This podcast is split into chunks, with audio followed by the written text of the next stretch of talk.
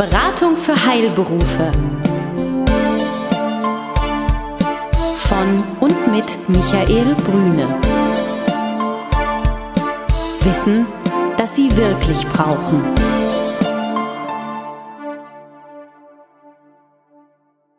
Sie sind Arzt, Zahnarzt oder Apotheker? Dann erhalten Sie von Michael Brüne und seinem Team einen einmaligen Service. Eine unabhängige, individuelle und umfassende Betreuung. Ob Praxis oder Apothekenabläufe, Finanzierung, Personalfragen oder die Planung Ihrer Zukunft. Keine Produkte, keine Provisionen und kein Fachchinesisch. Hier erwartet Sie das, was Sie wirklich brauchen. Klarheit, Transparenz und guter Rat, der Ihnen hilft. Herzlich willkommen. Hier ist sie, so gut wie live, die neue Ausgabe Beratung für Heilberufe, wie immer, nur echt von und mit unserem, mit Ihrem Michael Brüne. Hallo, Herr Brüne. Hallo, Herr Kapinski. Guten Tag. Und wir haben die Runde ein weiteres Mal erweitert um eine Expertin, die wir heute begrüßen. Sie sind die Frau Vogt. Hallo, Frau Vogt. Hallo, Herr Kapinski. So, dann sind wir damit durch. Ja, wie immer, wer erklärt, was es mit Frau Vogt auf sich hat? Frau Vogt oder Sie, Herr Brüne? Ich ähm, freue mich erstmal sehr, dass Frau Vogt heute bei uns ist. Ähm, wieder äh, in der Nähe vom KDW bei wunderbarem Sonnenschein. Und ähm, ja, wir haben uns kennengelernt vor oh, vielen, vielen Jahren. Wir haben mal resümiert, vor 15 Jahren. Also kann schon sagen, dass das schon eine berufliche, freundschaftliche Bande ist, die uns da verbindet. Und äh, vor kurzer Zeit ähm, kam das ganz spontan, dass wir gesagt haben, Mensch, wie wäre das denn, wenn Frau Vogt einmal etwas erzählt, ähm, warum es sinnvoll ist, ähm, ein spezieller Steuerberater zu sein für die Heilberufe. Und so ergab sich, dass wir heute zusammen sind. Und ich freue mich sehr, dass Sie da sind, Frau Vogt. Hallo. Ja, schönen Dank, Herr Brüne. Ich sage mal auch ein paar Worte einfach zu mir, dass die Zuhörer auch wissen, mit wem sie es hier zu tun haben. Ich bin also Silke Vogt, 44 Jahre alt und seit 17 Jahren rund Steuerberaterin. Und ich habe mich eigentlich von Anfang an auf die Beratung der Heilberufe spezialisiert. Das heißt Apotheken, Ärzte, Zahnärzte, Pflegedienste und alles, was im weitesten Sinne zu Heilberufen sich zusammenfassen lässt, sind meine Mandanten. Und ich bin eigentlich von Anfang an sehr gerne dabei, weil das ein wahnsinnig interessantes Feld ist, was also weit über die reine Steuerberatung hinausgeht. Hatten Sie noch ein Vorleben dazu? Na, aber sicher. ich bin den Weg in die Steuerberatung über die Gegenseite sozusagen gegangen. Ich habe also in der Finanzverwaltung angefangen, dort äh, ein Studium abgeschlossen und auch ein paar Jahre in der Finanzverwaltung, sowohl in Finanzämtern als auch in der Senatsverwaltung für Finanzen gearbeitet. Und äh, ja, möchte sagen, dass ich davon heute immer noch profitieren kann, weil man so ein wenig auch weiß, wie die Gegenseite tickt. Das verbindet uns ja, die Konzentration auf die Heilberufe. Das ist eines der wesentlichen Dinge im beruflichen Kontext auch, im fachlichen Bereich, was uns verbindet. Ähm, und wir haben das Motto äh, für heute definiert, woran erkenne ich äh, einen guten Steuerberater für die Heilberufe? Und das ist heute so der Rahmen, in dem wir uns bewegen wollen. Ich glaube, Herr Kapinski brennt schon eine erste Frage dazu zu, zu stellen. Ja, Sie machen das eigentlich ganz gut alleine bis hierher. Ich bin ja hier sozusagen unter Ihnen Experten der Normalo. Ähm, jetzt kann man ja sagen, hm, Steuerberatung wird der ein oder andere Hörer sicher auch decken, ist ja jetzt nur nicht das angenehmste Thema für ähm, einen Heilberufler. Aber ich denke ja doch, dass es äh, sehr, sehr wichtig ist, sich mit Steuerberatung auseinanderzusetzen. Warum denken Sie, dass man nicht jeden Steuerberater nehmen kann. Also ich meine, ich könnte ja jetzt sagen, na gut, ich bin jetzt Arzt, Heilberufler, ich suche mir irgendeinen Steuerberater, irgendwer wird mir empfohlen, Ende aus, den nehme ich jetzt. Warum sollte ich das nicht tun? Steuerberatung äh, ist ja letztlich dadurch auch notwendig, dass wir ganz viele gesetzliche Vorschriften haben, die einzuhalten sind. Das heißt, der Steuerberater ist insbesondere für den selbstständigen Arzt oder Apotheker natürlich auch ein notwendiges Übel, weil er einfach seinen gesetzlichen Verpflichtungen nachkommen muss. Aus meiner Berufserfahrung raus und dadurch ist letztlich auch die Spezialisierung gekommen, hat Steuerberatung eben unwahrscheinlich viel auch mit betriebswirtschaftlicher Beratung, ja auch mit Lebensberatung zu tun. Das heißt, der reine Steuerteil in der Beratungsschiene ist letztlich das notwendige Beiwerk, die Erfüllung der gesetzlichen Voraussetzungen, das ist klar. Auf der anderen Seite hat es aber sehr, sehr viel mit Planung der Zukunft, der Familie und Ähnlichem zu tun. Und äh, letztlich ist aus meiner Sicht die äh, Spezialisierung, was mich auch dazu bewogen hat, genau auch der Grund, weshalb der Heilberufler sich selbst auch einen spezialisierten Berater suchen sollte. Denn der spricht mehr oder weniger die gleiche Sprache, der weiß letztlich, was den Heilberufler bewegt und wie am besten geholfen werden kann.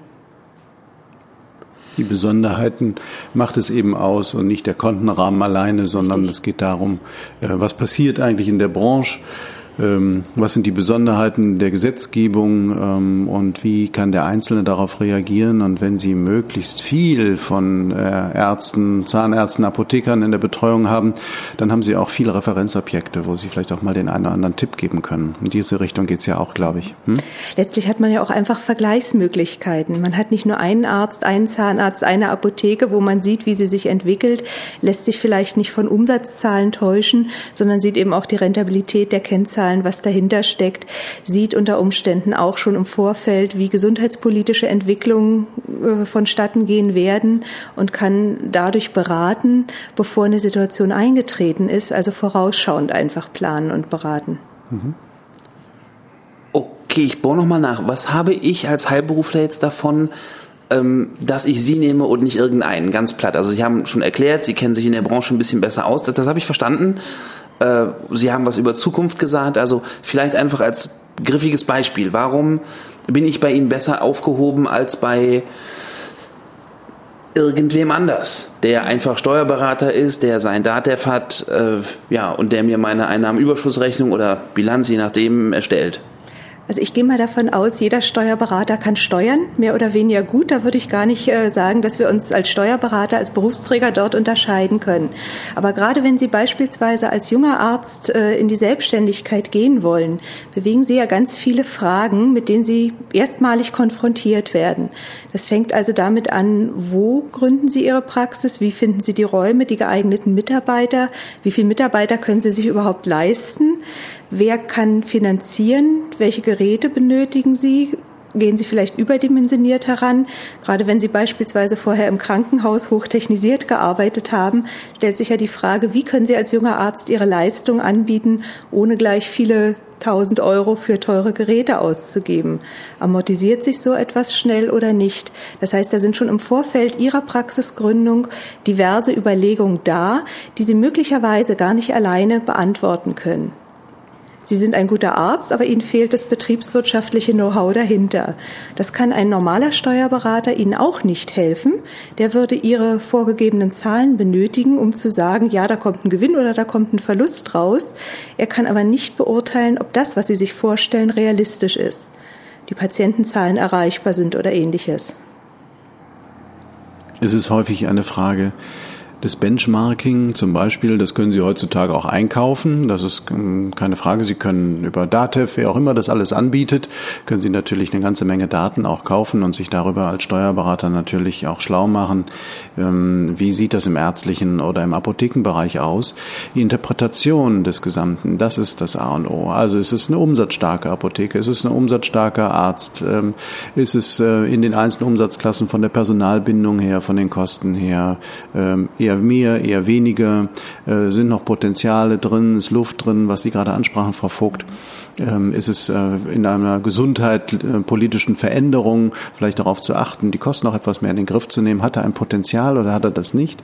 Und ich denke, das sind so diese Dinge, die das sehr charmant machen, eine Steuerberaterin zu haben und einen Steuerberater zu haben, der sich spezialisiert auf die Heilberufe. Für Sie als Mandant ist sicherlich wichtig, dass Sie in Ihrem Steuerberater einen Ansprechpartner haben für alle Fragen, die sich ergeben. Was haben Sie bisher erlebt bei Ihrem Steuerberater? Vielfach ist es doch so, dass Sie Ihre Belege dort abgeben und irgendwann später bekommen Sie eine betriebswirtschaftliche Auswertung oder auch nicht, bekommen irgendwann die Anforderung von Unterlagen und dann müssen Steuererklärungen abgegeben werden. Die Gewinnermittlung ist fertig, die Einkommensteuererklärung ist gemacht und der Steuerberater sagt Ihnen, was Sie zahlen müssen und Sie haben damit überhaupt nicht gerechnet. Das ist eine Situation, die erspare ich meinen Mandanten. Ich versuche sie vom ersten Tag an an der Hand zu nehmen, sodass sie praktisch, ja, ich nenne es immer ein rundum sorglos Paket bekommen. Mhm. Die Mandanten bekommen bei mir einen speziellen Ordner, einen Pendelordner, wo in einem berufsbezogenen Register schon vorgegeben ist, wie Sie die Unterlagen am einfachsten einsortieren können. Dieser Pendelordner kommt dann monatlich oder vierteljährlich, je nach Turnus, ins Steuerbüro, wird von einem Mitarbeiter, der sich eben auch speziell mit Ärzten, mit Zahnärzten, Apothekern auskennt, bearbeitet und entsprechende Fragen erfolgen wirklich vierteljährlich mit der Lieferung dann der betriebswirtschaftlichen Auswertung die enthält bei mir schon eine Hochrechnung für das ganze Jahr, sodass der Arzt oder Apotheker schon sehen kann, worauf er sich einrichten muss. Nicht nur im Sinne von möglichem steuerlichen Ergebnis, Gewinn oder Verlust, sondern auch mit welcher Steuerbelastung er rechnen muss. Das heißt also, Sie integrieren so eine Idee der Vorschau. Also ich kenne das ja eben Richtig. bloß, naja, Steuerberatung, Buchhaltung, Belege hin, die werden eingeklickert, dann kommt ein Bericht raus, Ende. Genau. So, und das, da gehen Sie aber darüber hinaus in die Zukunft. Darüber gehen wir weit hinaus, weil es ist ganz häufig so, dass Mandanten, die wechseln wollen, mit der Begründung kommen, der Steuerberater, den sie hatten, der hat Steuern gemacht, aber der hat nicht beraten. Er hat nicht aktiv reagiert und sie sind dann überrascht worden durch Entwicklungen, die sie vorher gar nicht gesehen haben. Was könnten denn das für Beispiele sein? Also ich würde schon gerne wissen, was kann mir denn blühen, wenn ich einen schlechten Steuerberater habe oder mich nicht darum kümmere, einen guten zu haben? Also es kann Ihnen zum Beispiel blühen, dass Sie mit ganz erheblichen Steuernachzahlungen rechnen müssen, die Sie gar nicht erwartet haben. Das Geld, was Sie sicher verdient hatten, aber inzwischen ausgegeben ist. Wenn Sie dann einfach in die heutige Zeit denken, wo es ausgesprochen schwierig ist, von Banken Geld zu bekommen und Banken ohnehin nicht geneigt sind, Steuerzahlungen zu finanzieren, haben Sie auf einmal ein ganz großes steuerliches Problem. Andererseits kann es Ihnen auch passieren, dass eine Entwicklung in Ihrem Betrieb in eine falsche Richtung läuft, Sie aber, da Sie sich nicht mit den Zahlen regelmäßig beschäftigen oder Sie vielleicht nicht mal regelmäßig von Ihrem Steuerberater bekommen, das gar nicht erkennen können. Weil das subjektive Wahrnehmen unterscheidet sich ja sehr häufig von den tatsächlichen Zahlen. Und da ist es immer sinnvoll, dass Sie wissen, jemanden an der Seite zu haben, der unabhängig von Ihnen sich diese Zahlen auch ansieht, der weiß, wie die Branche funktioniert, welche Kennzahlen hier zu beachten sind, damit er einfach frühzeitig ein Signal geben kann. Also unerwartete Steuernachzahlungen äh, unerwartet in Anführungsstrichen. Das ist ein immer wieder neues Thema. Man sollte glauben, das ist mittlerweile erledigt. Alle wissen das ja. Das wird auf jedem Seminar wird gesagt, treibt Vorsorge und das Finanzamt nimmt ja auch Gelder ab. Aber es gibt trotzdem immer eine bessere wirtschaftliche Entwicklung. Es werden auch nicht 100 Prozent Steuern vorausgezahlt, sondern immer nur ein, ein Anteil davon. Und ich glaube, oder ich bin mir jetzt sehr sicher, ähm, dass diese Beratung eine ganz elementare ist, äh, im Vorhinein zu sehen und Rücklagen zu bilden. Das ist etwas. Also anzuhalten, Rücklagen zu bilden, dieses, was Sie sagten, Frau Vogt, an die Hand nehmen. Ganz entscheidender Punkt. Ähm, und zwar im freundschaftlichen Sinne. Das heißt nicht, dass der andere das nicht kann. Intellektuell wissen das alle, dass sie es machen müssen. Aber die Hilfe dabei, das umzusetzen und wirklich konsequent äh, an das heranzugehen. Sie haben es auch gerade bei Existenzgründern sehr häufig, mhm. dass da schon gute Gewinne erzielt werden, aber einfach durch den Zeitablauf das Finanzamt denjenigen ja noch gar nicht erfasst hat im steuerlichen Sinne, also keine Vorauszahlung festgesetzt werden. Da müssen wir natürlich nicht mit vorauseilendem Gehorsam uns beim Finanzamt melden, um auch auf jeden Fall Vorauszahlung festsetzen zu lassen. Mir ist es aber ganz wichtig, dass mein Mandant von Anfang an weiß, was da auch der Höhe nach auf ihn zukommen wird, damit er eben genau diese Rücklagen bilden kann und nicht nicht später das böse Erwachen kommt. Denn je mehr Zeit vergeht, umso mehr Zeiträume ballen sich unter Umständen zusammen und es kann also auch vorkommen, dass durchaus zwei oder drei Jahressteuern auf einmal zu zahlen sind. Vierteljährliche Besprechungen haben Sie vorhin benannt. Das ist ein Thema, was ich ähm, genial finde. Das gibt es, glaube ich, ganz selten, äh, dass man sehr nah dran ist und sehr äh, dezidiert hineingeht. Das heißt, da gibt es dann wirklich ein richtiges Treffen, viermal im Jahr. Ja und nein. Es gibt Mandanten, mit denen man sich tatsächlich viermal oder durchaus öfter trifft. Andere legen da keinen Wert darauf, tatsächlich sich so häufig zu treffen. Da reicht eine telefonische Besprechung oder einfach auch das Weitergeben von Auffälligkeiten, die wir eben feststellen, wenn die Buchhaltung gemacht wird. Auch das ist ja unter Umständen wichtig. Also beispielsweise, dass ich äh, einen Hinweis gebe, die Laborkosten haben sich im Verhältnis deutlich erhöht oder der Wareneinsatz ist auf einmal schlechter geworden. Woran liegt das? Damit man wirklich zeitnah nach einer Ursache suchen kann kann und nicht erst wartet, bis das Kalenderjahr abgelaufen, der Jahresabschluss erstellt ist und de facto schon ein oder anderthalb Jahre Zeit ins Land gegangen sind. Das würde mich jetzt interessieren. Also äh, wir wissen ja, deswegen gibt es ja unser kleines Heilberuflerradio hier. Ähm, dass es so, dass dieses ganze kaufmännische, das Geldthema, sagen wir mal, dem Mediziner nicht zwingend liegt. Ja, oder eher vereinzelt nur als Hobby anzusehen ist. Jetzt würde mich interessieren, wie machen Sie denn das? Wie schaffen Sie denn das, dass die Mandanten, ich sag mal, Lust darauf haben, sich mit ihren Zahlen und mit Ihnen und dem, was Sie da finden, äh, auseinandersetzen zu wollen. Also das ist ja das Skurrile. Man hat ja, so stelle ich mir das vor, man hat einen Mandanten, der bezahlt einem Geld, der beauftragt einen, aber andererseits, so kenne ich das jedenfalls, muss man ihn ja auch begeistern, irgendwie mitzumachen. Der Mandant muss einfach erkennen, wo sein Nutzen liegt. Und das versuche ich eben in den Gesprächen oder auch gleich am Anfang klar zu machen. Es ist natürlich so, dass die Steuerberatung ein ganz großes Vertrauensverhältnis voraussetzt. Der Mandant, der dem Steuerberater nicht vertraut, wird ihm auch nicht erzählen, was ihn bewegt. Aber letztlich bedeutet Beratung natürlich auch, dass ich immer in die Zukunft planen kann. Denn nur dann kann ich auch gestalten.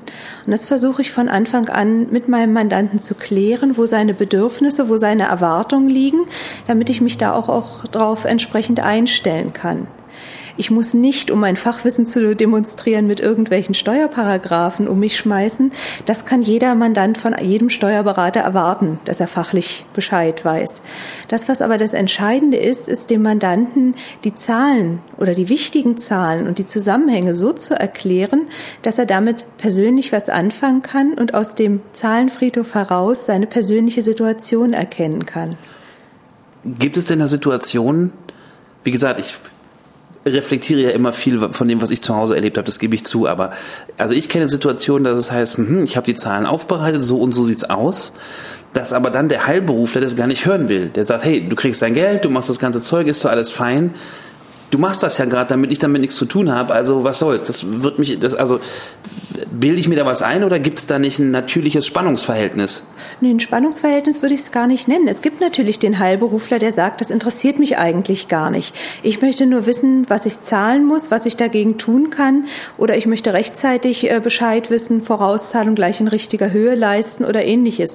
Und das ist genau die Bedürfnislage, die ich bei meinem Mandanten einfach erfrage. Ich muss nicht einem Mandanten permanent Zahlen erläutern, die er gar nicht hören will. Im Zweifel beschränke ich mich auf die betriebswirtschaftlichen Notwendigkeiten. Nur das, worauf sich mein Mandant eben verlassen kann, ist, dass ich auch ohne, dass er selber großes Interesse an den Zahlen zeigt, es natürlich selber beobachte, um bei Abweichungen zu dem, was ich von der Arztpraxis, von der Apotheke kenne oder bei Abweichungen gegenüber bisherigen steuerlichen Festsetzungen, dass da rechtzeitig reagiert wird. Also ich denke, das ergänzt sich durch ähm, auch Fehler, die vermieden werden. Und da sollte jeder Interesse dran haben. Also wo es sicherlich schwierig werden kann, ist, wenn der wenn Sie dem Arzt, dem Apotheker jetzt äh, versuchen, in sein Handwerkszeug äh, zu sprechen, das ist etwas, was wir alle vermeiden sollten, weil da ist die Profession eindeutig verteilt.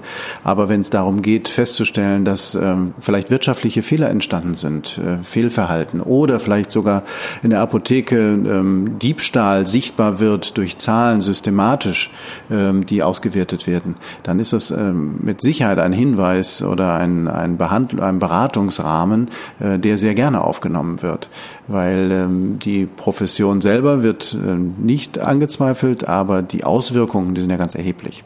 Richtig, gerade weil Sie das Thema Diebstahl ansprechen. Das habe ich im Laufe meiner Berufstätigkeit schon mehrfach erlebt, dass nur über Rückfragen von mir, die insbesondere bei Apotheken das Thema Rohertrag betrafen, dass letztlich rückgeschlossen werden konnte, dass Mitarbeiter ja, manipuliert haben, Geld aus der Kasse genommen haben, bei Rezepteinträgen was verändert haben. Und da ging es dann um richtig große Beträge teilweise. 10, 20.000 Euro im Jahr sind da keine Seltenheit gewesen.